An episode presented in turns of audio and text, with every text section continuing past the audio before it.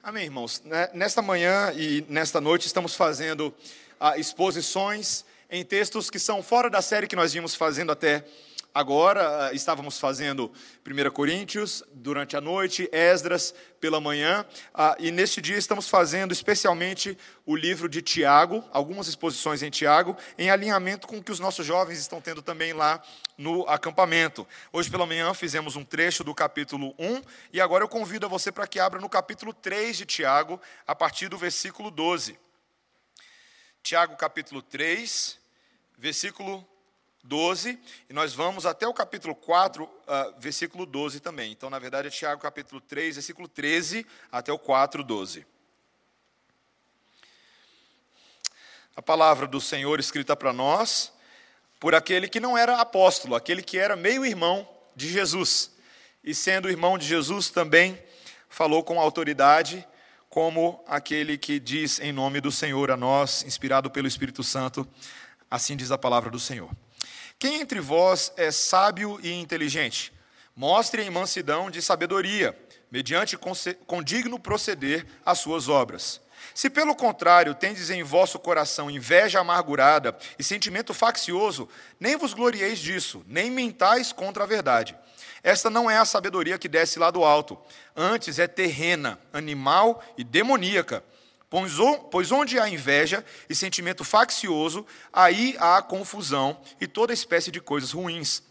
A sabedoria, porém, lá do alto, é primeiramente pura, depois pacífica, indulgente, tratável, plena de misericórdia e de bons frutos, imparcial, sem fingimento. Ora, é em paz que se semeia o fruto da justiça para os que promovem a paz. De onde procedem guerras e contendas que há entre vós? De onde, senão dos prazeres que militam na vossa carne? Cobiçais e nada tendes, matais e invejais e nada podeis obter. Viveis a lutar e a fazer guerras. Nada tendes porque não pedis. Pedis e não recebeis, porque pedis mal, para esbanjardes em vossos prazeres. Infiéis, não compreendeis que a amizade do mundo é inimiga de Deus? Aquele, pois, que quiser ser amigo do mundo, constitui-se inimigo de Deus. Ou supondes que em vão afirma a Escritura, é com ciúme que por nós anseia o Espírito que ele fez habitar em nós? Antes, ele dá maior graça, pelo que diz: Deus resiste aos soberbos, mas dá graça aos humildes. Sujeitai-vos, portanto, a Deus, mas resisti ao diabo, e ele fugirá de vós. Chegai-vos a Deus, e ele se chegará a vós outros. Purificai as mãos, pecadores, e vós que sois de ânimo dobre, limpai o coração. Afligi-vos, lamentai e chorai.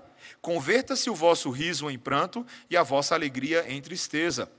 Humilhai-vos na presença do Senhor, e ele vos exaltará. Irmãos, não faleis mal uns dos outros. Aquele que fala mal do irmão ou julga seu irmão, fala mal da lei e julga a lei. Ora, se julgas a lei, não és observador da lei, mas juiz. Um só é legislador e juiz aquele que pode salvar e fazer perecer. Tu, porém, quem és que julga o próximo? Essa é a palavra do Senhor. Vamos orar. Senhor, ah, que texto rico, Senhor, que texto atual. E nós nos colocamos sob a autoridade das Escrituras para aprender de Ti nesta noite.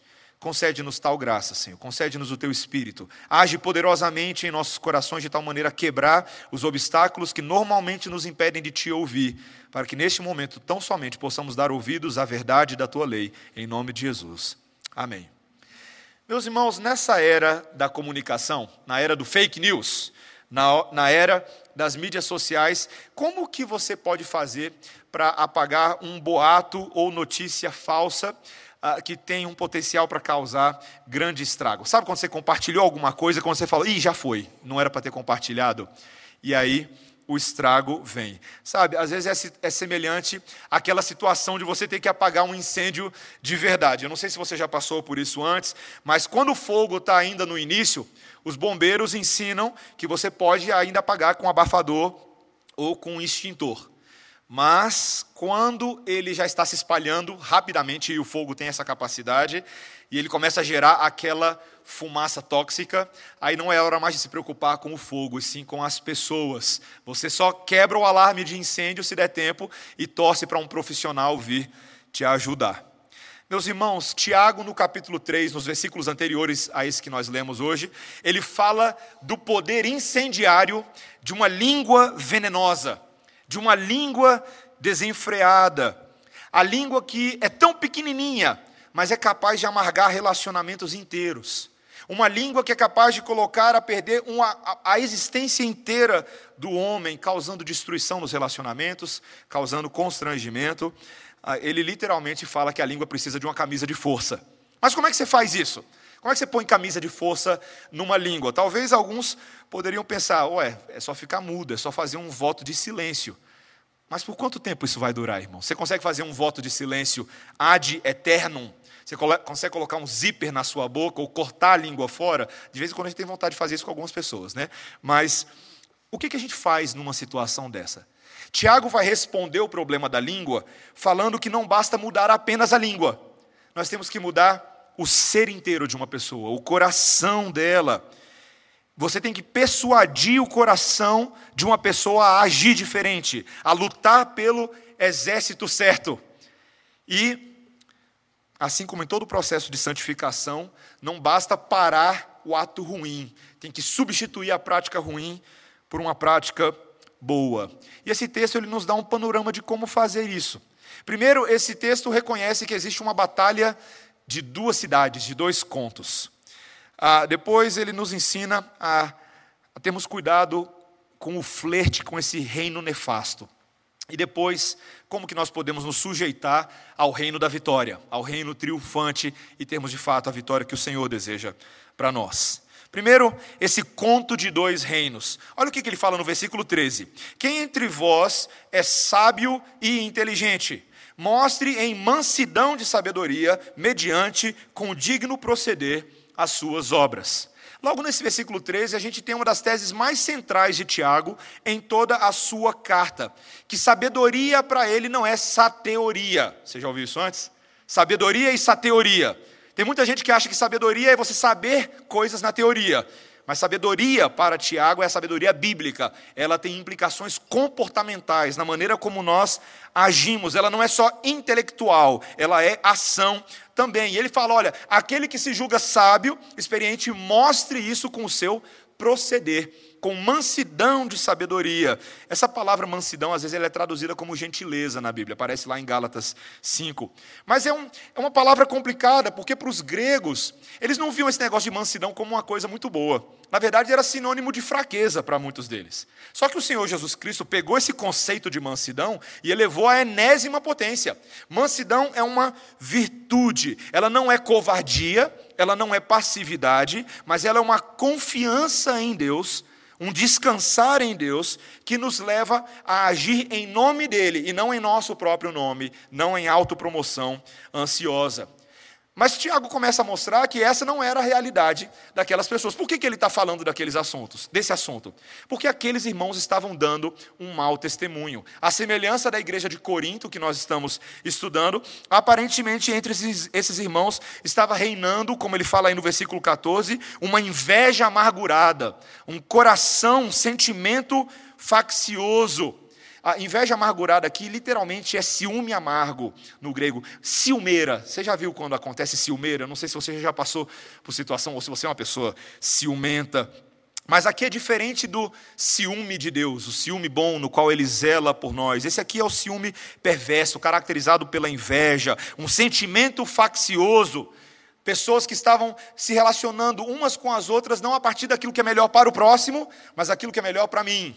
E aí isso gera uma ambição egoísta, a fim de alcançar prestígio, poder, rivalidade, literalmente é a palavra que Paulo gosta de usar, lá em Gálatas também, 5, 20. Ele fala muito sobre essa rivalidade que existe entre as pessoas.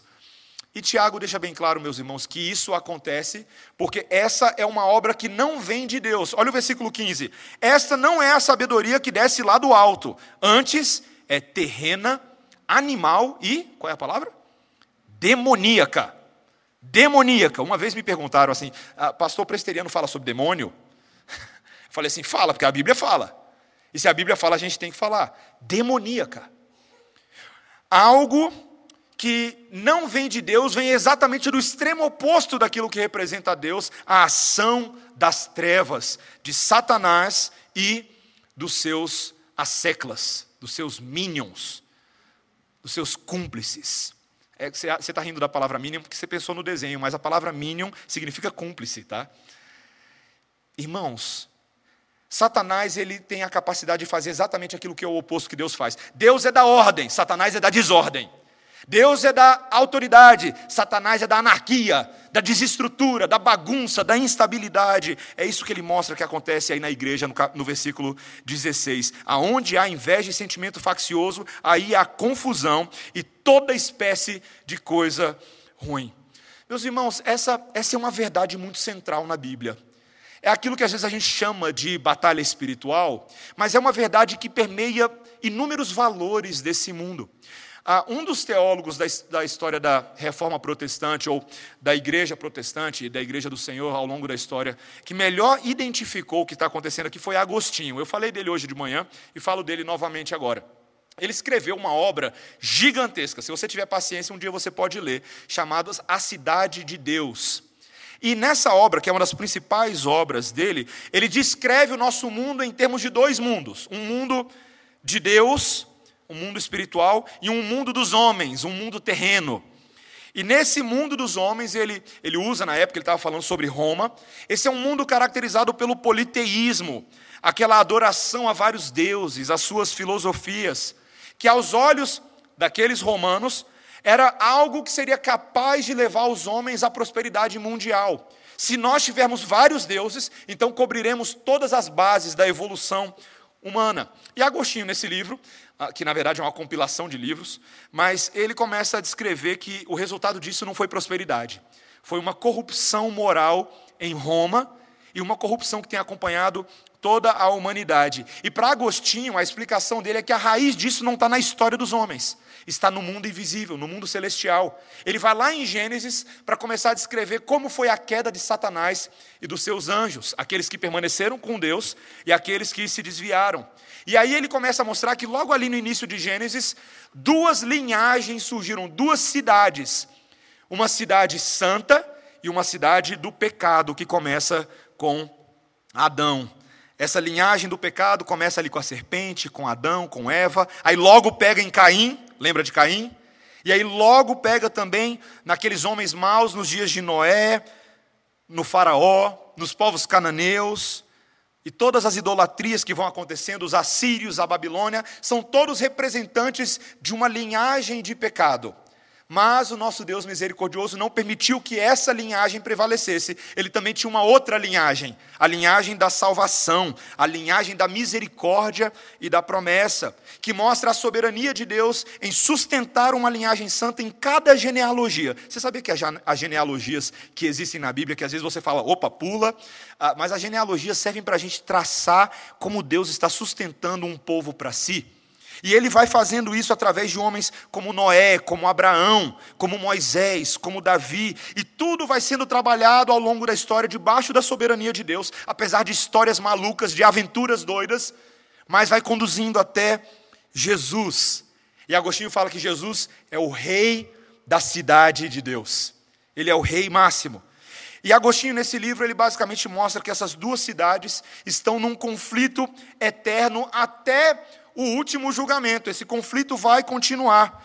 Mas a chegada de Jesus, a primeira vinda de Jesus, sua morte e sua ressurreição, fizeram que a esperança dessa cidade superior invadisse o nosso tempo presente e nos trouxe uma nova cultura celestial. Nos trouxe uma nova transformação de vida, uma nova esperança para nós que éramos como ovelhas sem pastor. Para que eu estou falando de tudo isso, meus irmãos? Só para dizer que o texto está falando exatamente disso. Ele está falando de, um, de uma linhagem da língua torta, mas ele fala também de uma linhagem da sabedoria boa de Deus. Se você se considera sábio, atente-se para a ética do reino de Deus. Olha o versículo 18, o versículo 17, perdão. A sabedoria, porém, lá do alto, é primeiramente pura, depois pacífica, indulgente, tratável, plena de misericórdia e de bons frutos, imparcial, sem fingimento. Está vendo? Ele deu um código ético que é o oposto da ação de Satanás, Quem é sábio é assim. Quem é sábio, por exemplo, busca a pureza em primeiro lugar, a retidão moral como princípio básico de vida. Quem é sábio é pacífico, uma paz autêntica, não é gente que fica buscando contenda em tudo, fabricando contenda. Ela é indulgente, a gente não usa muito essa palavra, né? Mas é atenciosa, ela é respeitadora das outras pessoas, ela é tratável, ela é plena de misericórdia, ela é imparcial e sem fingimento, ou seja, ela preza pela verdade em tudo, e o resultado final dela, olha o versículo 18, é em paz que se semeia o fruto da justiça para os que promovem a paz. O legado daquele que se diz sábio é a paz. É a paz. Meus irmãos, ah, tem muita gente que se alega sábia, não é verdade? Mas que age de maneira tola. Você já percebeu que tem muita gente que age assim e promove tudo menos a paz? Gente que aumenta o conflito em vez de resolver o conflito. Gente que passa fofoca para frente. Gente que atiça o fogo, o fogo da discórdia e que adora acender esse fósforo da intriga, jogar lá no meio e sair de fininho e deixar o pau quebrar, como o pessoal diria. Meus irmãos, lembre-se que verdadeira sabedoria não é o que você diz a respeito da sabedoria, é o seu caráter íntegro. Assim como você pode identificar uma árvore pelo fruto que ela produz, você pode avaliar também a sabedoria de uma pessoa e a sua própria sabedoria pela maneira como você procede, pela maneira como você age. E meus irmãos, cá para nós, nós estamos precisando de mais discursos cuidadosos, não é verdade? Os nossos dedos são rápidos, não são? Estou falando aí do, do pessoal do mundo digital aí, do, dos, das mídias sociais. O nosso dedo hoje é mais rápido do que a nossa língua e do que os nossos pensamentos. Mas nós precisamos de palavras mais equilibradas, palavras mais sábias e amorosas, são sementes de paz. E Deus ama os pacificadores, meus irmãos. Se tem uma coisa que Deus gosta é de gente que é pacificadora. O Senhor Jesus Cristo, logo no início do Sermão do Monte, quando ele começa a ensinar aqueles valores para a vida dos discípulos, ele fala: Bem-aventurados os pacificadores. Por quê? Porque serão chamados filhos de Deus. Se Deus é o Deus da paz e ele promove a paz, nós devemos ser o povo da paz. O reino de Deus não é comida nem bebida, mas justiça e paz e alegria no espírito. Meus irmãos, um desejo que eu tenho como pastor da igreja é que essa seja uma igreja pacífica. Se for pacífica, dá menos trabalho para mim. Mas certamente dá menos trabalho para Deus também. Às vezes a gente precisa pensar mais dessa forma. Precisamos ser intencionais promotores da paz, da alegria, da justiça no reino.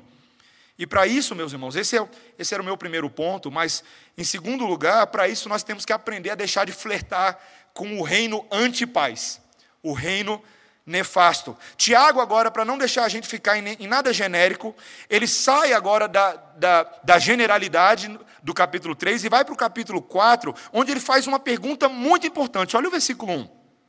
De onde procedem guerras e contendas que há entre vós? De onde que procedem?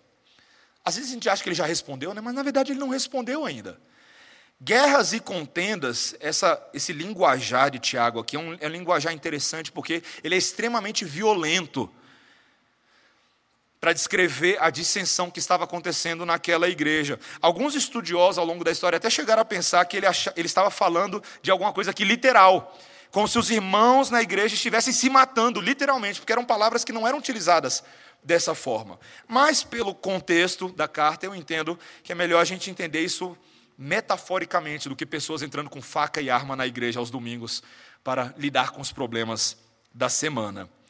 Mas, meus irmãos, qual que é a origem? O que, que ele diz aí? Essas coisas são causadas pelos prazeres que militam na vossa carne.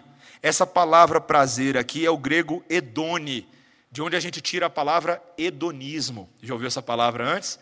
O que é o hedonismo? É a cultura do prazer, a cultura da paixão, alimentar essas coisas, esses desejos. E ele começa a mostrar que essas coisas estão sendo causadas por uma cobiça que está militando na carne. Ah, é muito interessante, meus irmãos. É como se ele estivesse falando que essa cobiça fosse um animal feroz, enjaulado, que está se debatendo para se livrar dessa jaula.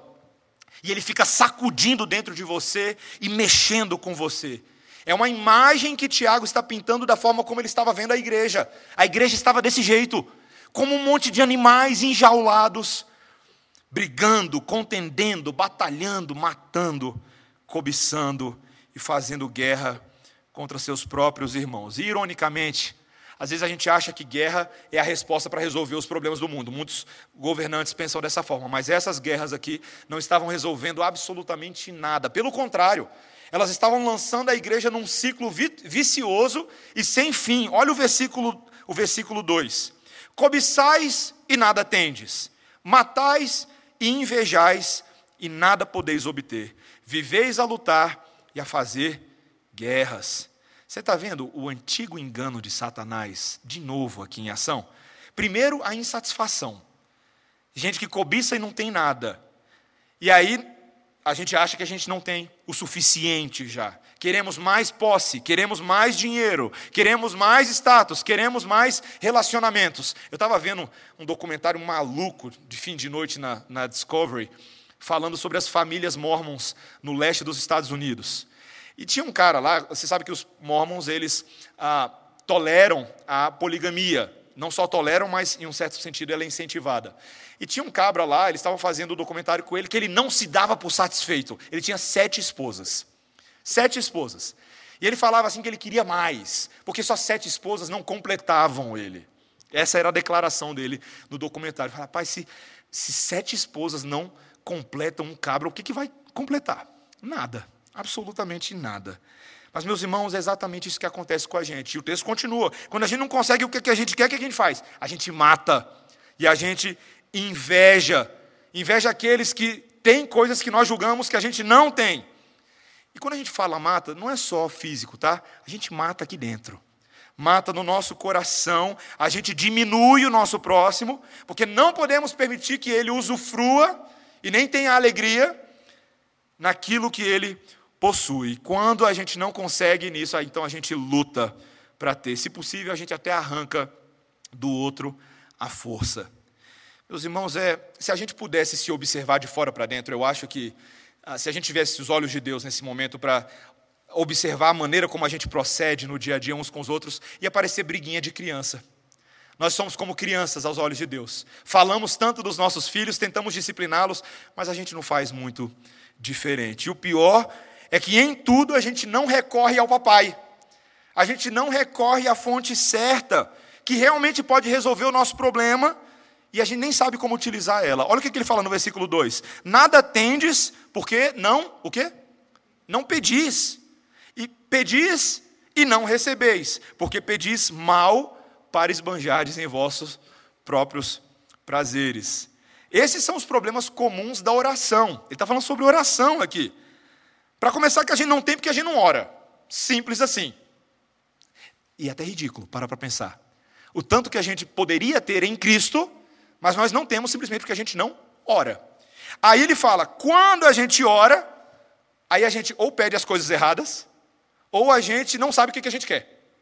Então a gente fica patinando no mesmo lugar, pelas razões erradas. Meus irmãos, é, isso aqui é muito simples, é muito óbvio a aplicação disso. Eu te pergunto: você ora? E eu não estou falando, esquece a oração que você faz antes da, da refeição e a que você faz antes de dormir. Não que elas não sejam boas, elas são maravilhosas. Mas além dessas, você ora. Qual é a frequência? Se você tivesse aí um cronômetro semanal e você marcasse quanto tempo você ora, dá para comparar com o Facebook? Meus irmãos, e quando a gente ora, o que, que a gente pede? Você pede apenas para satisfazer os seus desejos? Você procura a aprovação de Deus para as coisas que você já planeja fazer e você só quer a bênção dele?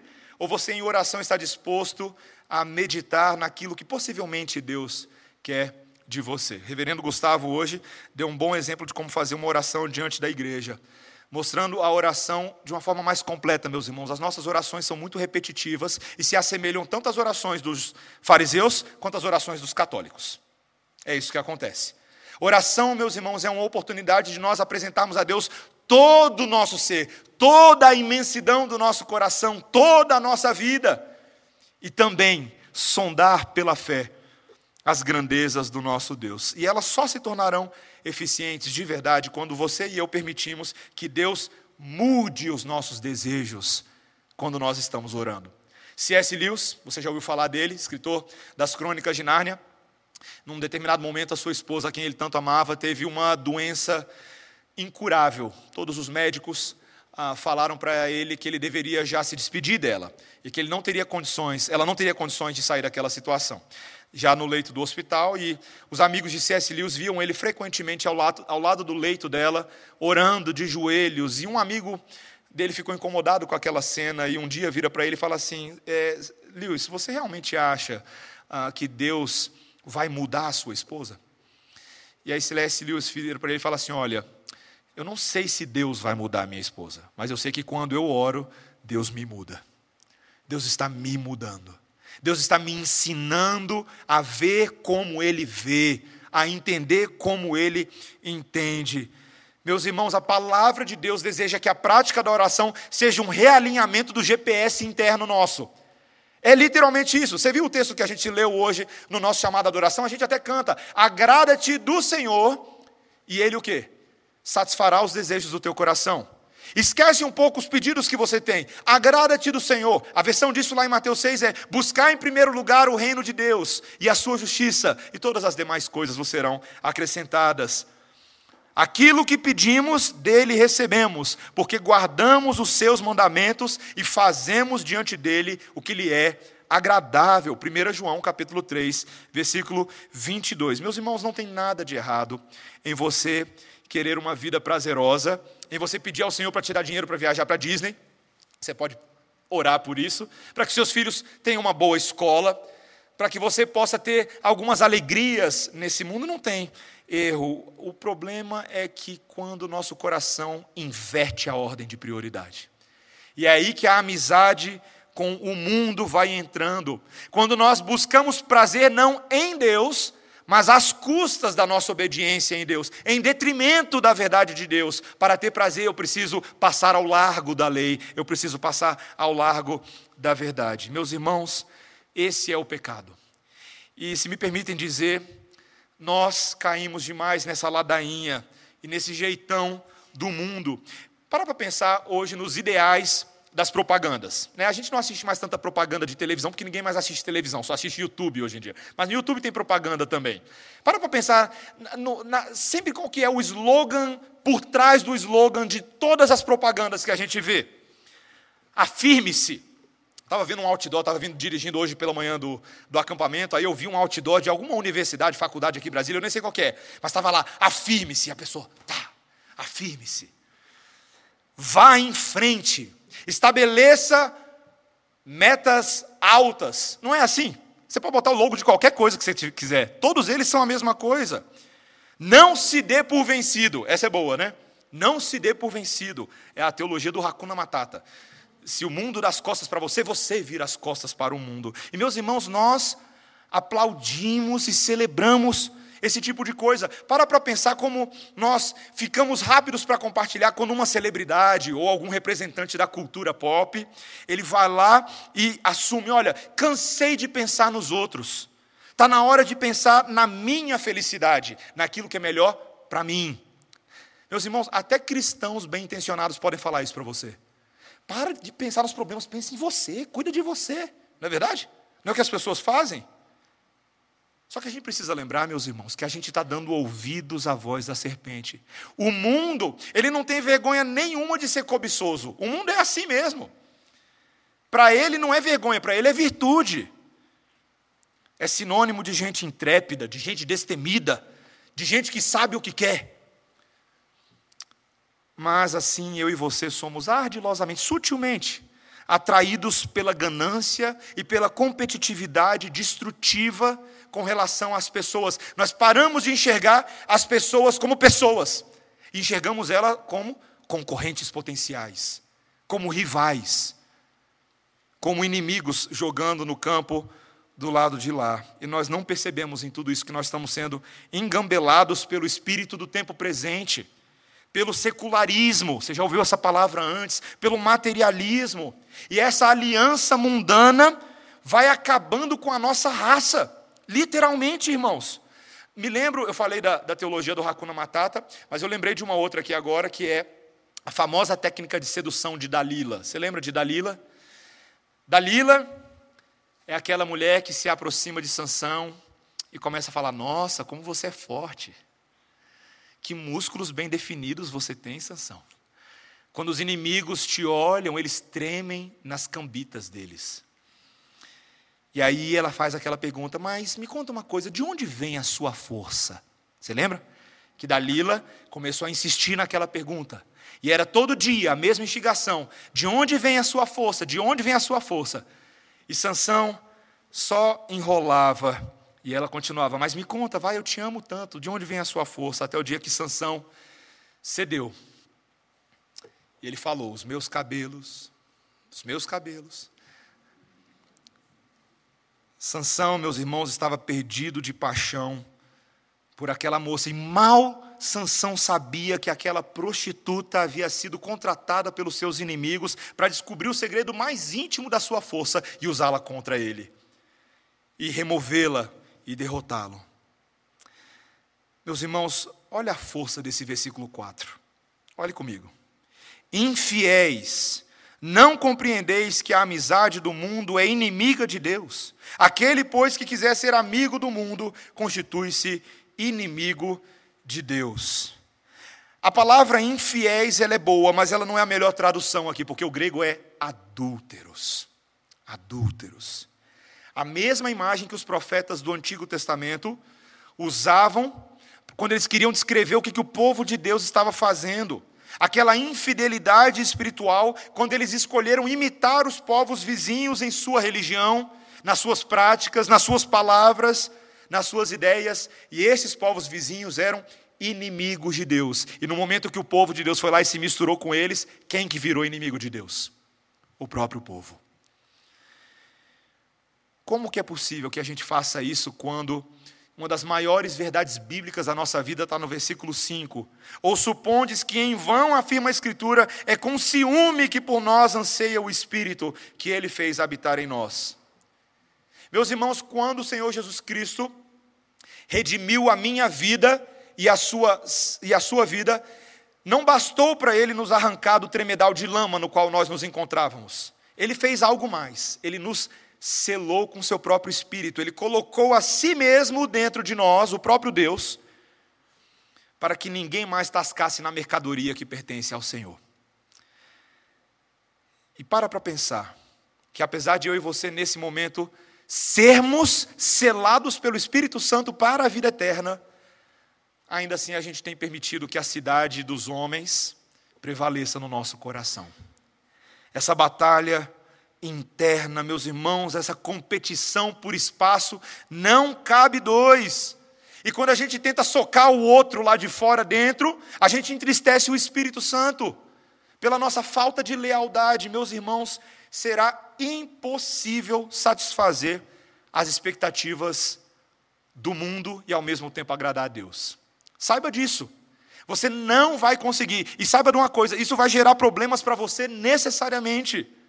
São dois universos totalmente diferentes. E foi por isso que o Senhor Jesus Cristo disse lá em Mateus 6, 24: Ninguém pode servir a dois senhores. Aí a gente lembra dessa parte, só que esquece o que vem logo depois, quando ele diz: Porque ou há de odiar a um e amar ao outro, ou há de dedicar-se a um ou desprezar o outro. Está vendo? O nosso coração não dá conta de fazer as duas coisas. Eu elogio a minha esposa frequentemente, porque eu acho que ela é multitarefa e eu sou unitarefa. Mas a vida espiritual não dá para a gente ser multitarefa. Ou é com Deus, ou é com o diabo. Não tem meio termo. Não dá para ter Deus e a cobiça juntos. Não dá para ser igreja e ser desigrejado ao mesmo tempo. Não dá para ser honesto e se envolver em tramóia. Não dá para ter uma esposa e ter uma amante. Ao tentar agradar a ambos, nós necessariamente decepcionaremos a ambos. E eu e você não podemos flertar com o reino de lá, irmãos. Não podemos. Sabe por quê? Sabe por que a gente não pode? Porque talvez pareça tão óbvio para você, mas é porque aquele reino não vai acabar bem. A Bíblia diz que esse mundo, ele jaz no maligno. Você sabe o que, é que vai acontecer com esse mundo? Vai haver um juízo de Deus sobre tudo aquilo, toda aquela cultura não redimida em vida. E esse mundo vai ser transformado de tal forma que aquilo que não presta vai ser queimado. Você lembra do dilúvio? Eu sei que você não estava lá, mas você lembra da história? Talvez você esteja em algum dilúvio pelo Distrito Federal nesses últimos dias, mas não é desse que eu estou falando. Você lembra do dilúvio, 40 dias e 40 noites, e aí de repente, quando Noé sai com os animais e com sua família da arca, eles veem um arco-íris? Sabe qual é a declaração que Gênesis faz para a gente? Que o dilúvio lá foi ficha, perto do que está vindo. Fogo consumidor. É o que vai acontecer com a depravação desse mundo. E quando eu e você hoje flertamos com essa possibilidade, estamos nos permitindo meio que ser condenados com o mundo. Ainda que sejamos de Deus, a gente sofre à toa. Meus irmãos, quanto nós sofremos porque nós gratuitamente nos colocamos na avenida do carnaval do pecado. Quanto? Em vez de saber que sim, o caminho é estreito e difícil, a gente precisa santificar. Senhor, eu cansei desse negócio de santificação. Eu vou ali para outra avenida, já peguei meu abadá e vou dançar lá com o pessoal. E eu não estou apenas me referindo às festas que estão acontecendo, estou falando da nossa vida. Meus irmãos, nós somos de Deus, o mundo jaz no maligno e a gente precisa saber dessa diferença. A gente tem que parar de flertar com tudo que se opõe à sabedoria de Deus. Inclusive, a sabedoria de Deus é o próprio caminho para o nosso último ponto, para a gente se sujeitar ao reino que triunfa e não ficarmos no caminho da desgraça. Olha o que ele diz no versículo 6. Antes, ele dá maior graça, pelo que diz: Deus resiste aos soberbos, mas dá graça aos humildes. Meus irmãos, nós devemos louvar o Senhor, eu e você deveríamos louvar o Senhor frequentemente, porque a história da Bíblia, a história da nossa vida não é caracterizada só pelo que aconteceu em Gênesis 3, a queda. A história da nossa vida é que, mesmo antes daquela queda, Deus já havia estabelecido o seu pacto da graça. Desde antes da fundação do mundo, Pai, Filho e Espírito Santo, num concílio maravilhoso eterno, entraram em acordo e falaram: o homem vai cair, mas a gente vai salvar. E é essa graça do reino de cima que vem e invadiu esse mundo, essa Jerusalém celestial que já começa a dar as caras. Meus irmãos, é quando o Senhor Jesus Cristo se encarnou e viveu e morreu e ressuscitou e subiu aos céus. Nós vimos a vitória e ainda vamos ver a grande vitória, a linha de chegada. Você sabe que, ah, embora Deus e o diabo estejam numa espécie de guerra neste momento, eu e você não precisamos esperar até o fim para ver quem vencerá. Sabe por quê? Porque Jesus já venceu. Amém? O Senhor Jesus Cristo já pagou a dívida do pecado na cruz do Calvário, ele já venceu Satanás, o seu reino já foi inaugurado. Ah, me permita fazer aí uma provocação ao pessoal dispensacionalista. Não sei se você sabe o que eu estou falando, mas eu estou falando daquelas pessoas cuja escatologia, cuja teologia do final dos tempos é uma que diz que o reino do Senhor Jesus Cristo ainda vai ser inaugurado lá na frente, só depois que ele voltar. Ah, se você pensa dessa forma, você está errado. A Bíblia não permite você pensar dessa forma. A palavra de Deus nos lembra em Filipenses que no momento que ele subiu ao céu, o Pai lhe deu a coroa e o cetro. E ele está o quê? Reinando neste momento. Amém? Isso significa que quando o Senhor Jesus Cristo voltar, ele dará continuidade ao reino que já começou, mas teremos a sua versão consumada, ampliada. Então fecha parênteses, é só um detalhezinho para você aí, tá? Mas meus irmãos, ainda que o reino já esteja inaugurado, nós sabemos que as coisas não terminaram. O que, que Satanás está fazendo agora? Ralando para dar trabalho. É isso que ele faz.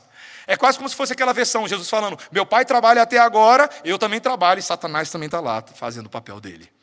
Ele não desiste, meus irmãos, ele está tentando nos convencer da sua causa do mal.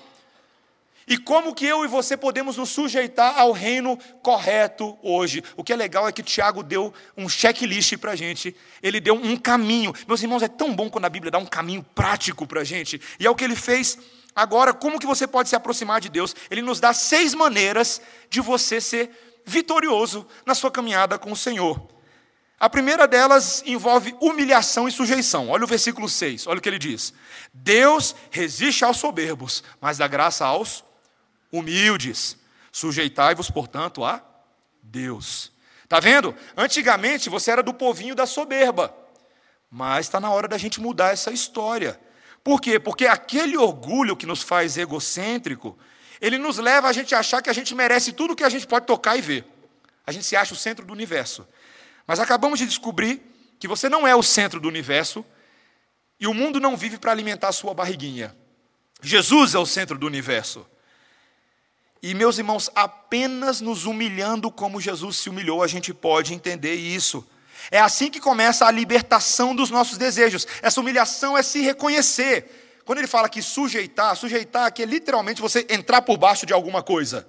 Tem alguém que é maior do que você, então você se sujeita, você entra por baixo. Imagina aquela cena dos vassalos que se ajoelham diante dos seus senhores, pedindo clemência, pedindo que tenha misericórdia. Meus irmãos, é isso que vai acontecer quando eu e você chegarmos no céu. Quando a gente chegar lá, ninguém vai ficar de pé diante do cordeiro, não. O anjo vai vir dar um totozinho atrás da sua perna para você, ajoelha miserável. Vai ser assim. E é bom a gente começar a treinar isso agora. Nós somos o povo de joelhos, não só na hora da oração, mas na hora da humilhação. É melhor a gente começar a reconhecer o nosso lugar. Mas veja o que ele fala também. O segundo ponto não é só se humilhar e sujeitar, mas é resistir o diabo. Olha o versículo 7. Resistir ao diabo, e ele fugirá de vós. Eu lembro quando eu era novo e eu li esse versículo, eu achava esse versículo forte. Resistir o diabo, e ele fugirá de você. Eu não sabia exatamente como era isso. Mas quando. Porque, obviamente, se você tentar fazer isso sozinho, você não vai dar conta de fazer. Se você tentar sozinho resistir o diabo, acabou a história para você. Mas eu e você que estamos agora em Jesus, podemos resistir. Por quê? Porque o Senhor Jesus Cristo, que morreu na cruz, após subir aos céus, a, o, apóstolo Paulo, em Efésios capítulo 4, versículo 7, nos lembra que aquele que subiu e levou o nosso cativeiro também deu à igreja dons. Ele deu dádivas, graça à igreja para ela permanecer. E uma dessas melhores graças que eu e você recebemos é uma armadura completa. Nessa batalha contra principados e potestades e dominadores desse mundo tenebroso, nós temos a armadura de Jesus. Amém? Você consegue entender isso? Imagina que ah, Davi ele tentou usar a armadura de Saul. Era a armadura de um rei, poderosa mas não cabia nele. Não era a armadura para Davi, ele precisava de uma outra armadura. É uma ótima imagem de como nós precisamos de uma armadura que caiba em cada um de nós. E a armadura de Jesus é ajustável. Ela cabe em você, meu irmão. E você pode ir não nos seus méritos, mas nos méritos de Cristo e resistir ao diabo. E olha que promessa maravilhosa. Sabe o que vai acontecer quando você vai em nome de Jesus enfrentar o diabo? Ele corre. Ele vaza. Ele espana, como diria um amigo meu.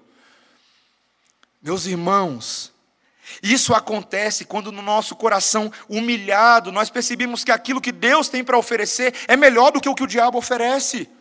Quando o Espírito Santo nos enche da alegria e da plenitude do reino de Deus, nós vemos que as, atrações sedutoras de Dalila nesse mundo são, são substitutos baratos, irmãos. É, é 1,99 é fraquinho, é frágil, não dura, em comparação àquilo que Deus tem para oferecer. Nós precisamos abrir o peito para essa batalha, irmãos.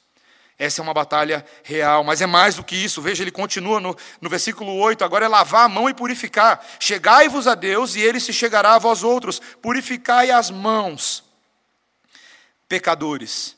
E vós que sois de ânimo dobre, limpai o coração. Como é que se enfrenta o diabo? Você tem que lembrar que essa armadura é armadura de sangue.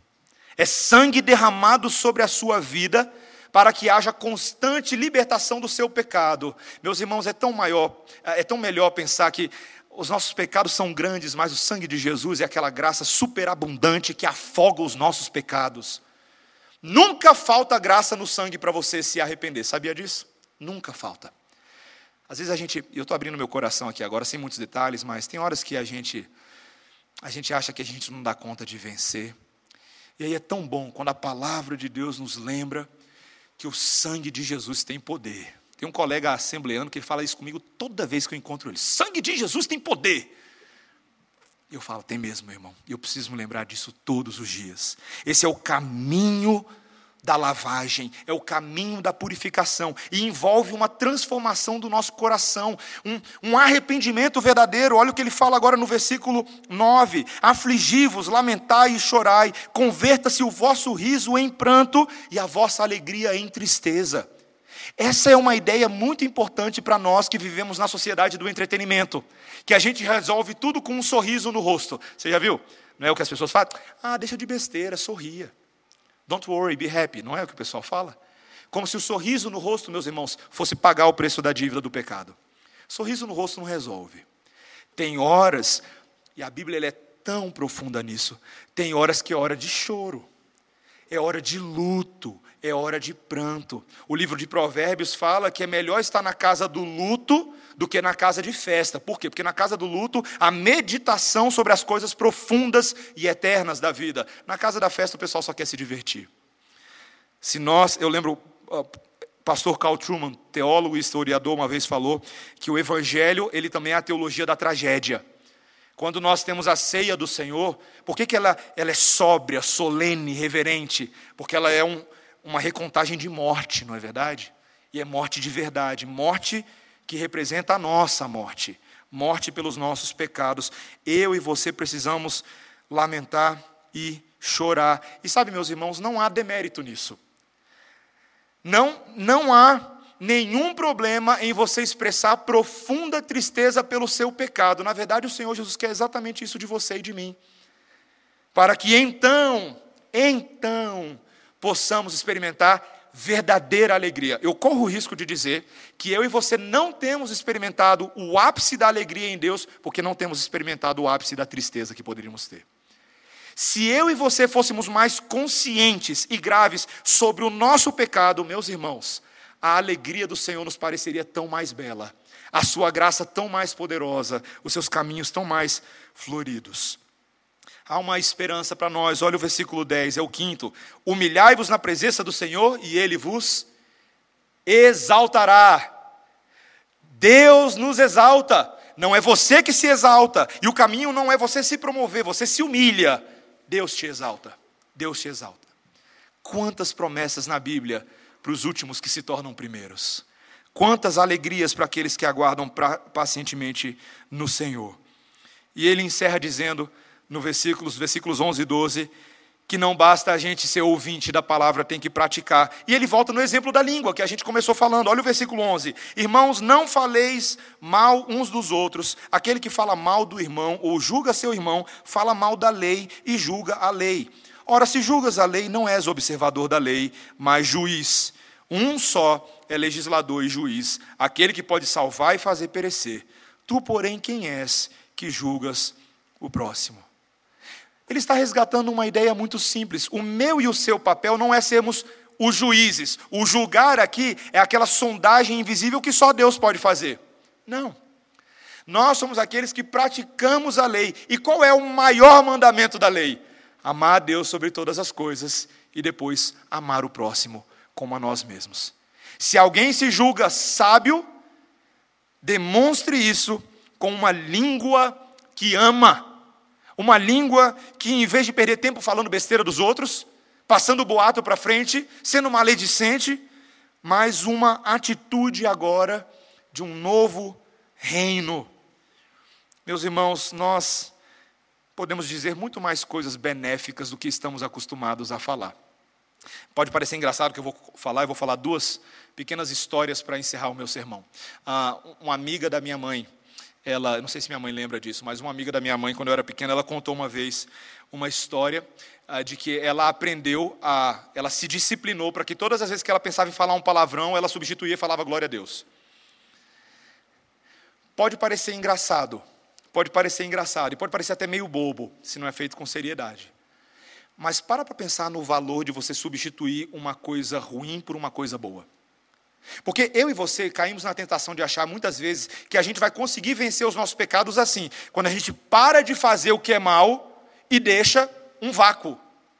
Só que a Bíblia já mostrou que isso não funciona. Quando você expulsa um demônio, o que, que acontece se a casa fica vazia? Vem a gangue, né? Vem a legião.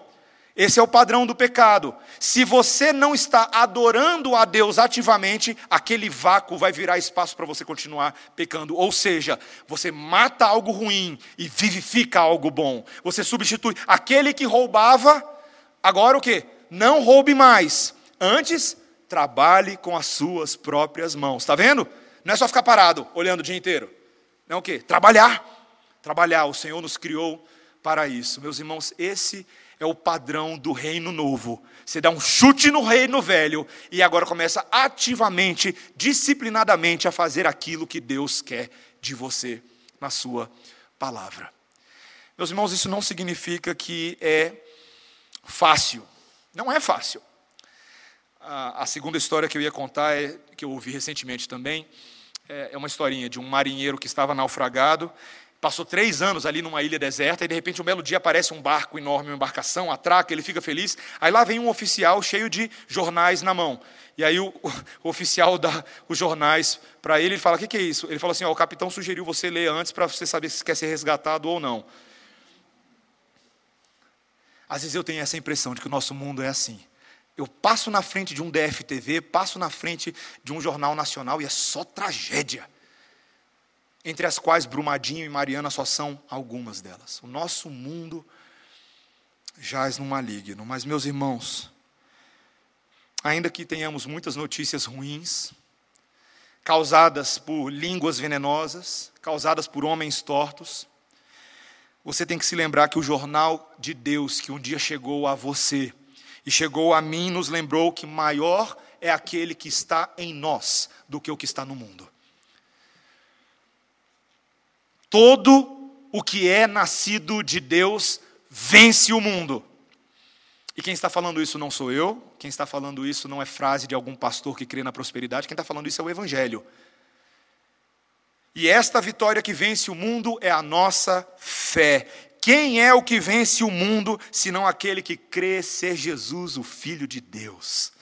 1 João capítulo 5, versículos 4 e 5.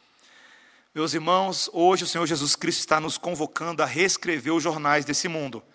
Você é um jornalista de Deus para escrever notícias melhores, notícias boas, notícias verdadeiras, que dizem respeito à invasão da cidade de Deus. Uma invasão alienígena, hein? Você crê nisso? A invasão do extra-natural no nosso natural? Se você não, não crê em alienígena, é melhor você começar a pensar nessa versão de sobrenatural, porque ela é real. O nosso Senhor Jesus Cristo, glorificado no seu corpo, está aguardando o momento de nos invadir novamente. E o mundo precisa saber disso.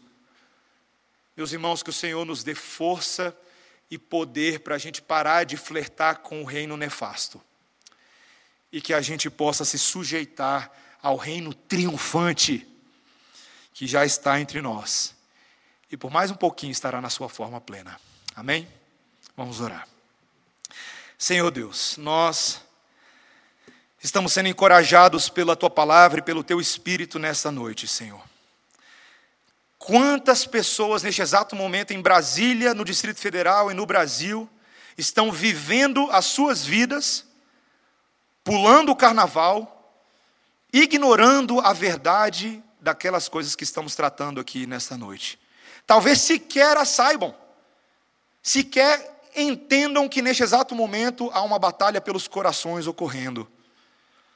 E que a cidade de Deus vai prevalecer inevitavelmente, e aqueles que não se sujeitarem ao senhorio de Jesus serão condenados.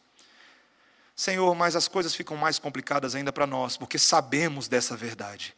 E às vezes temos nos acovardado e até namorado com os valores do século mal.